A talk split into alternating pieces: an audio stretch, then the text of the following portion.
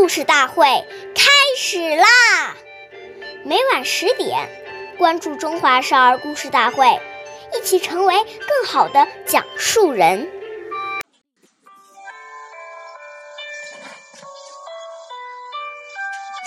岁月易流逝，故事永流传，弘扬中华瑰宝。传承红色基因。大家好，我是中华少儿故事大会讲述人徐帅，一起成为更好的讲述人。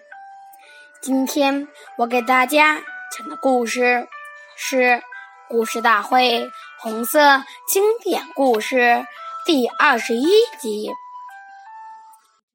刘少奇。拒绝吃鲤鱼。今天我们讲一个开国领袖刘少奇爷爷的故事。刘少奇爷爷常常是在夜里写作、读书和学习，往往一写就写到凌晨三四点，甚至是通宵达旦。连续废寝忘食的工作，使刘爷爷的胃病越来越重，生活又和普通工作人员一样，粗饭素食的。身边的工作人员对刘爷爷非常敬爱，就让护科、后勤科到河里捉了两条鲤鱼。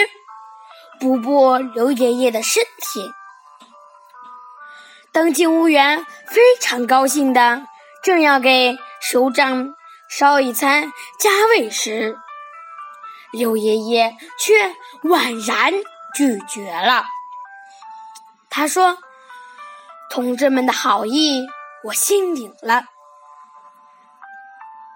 眼下战士多吃青菜、豆腐渣。”我们做领导的要带个好头，同甘共苦才对呀。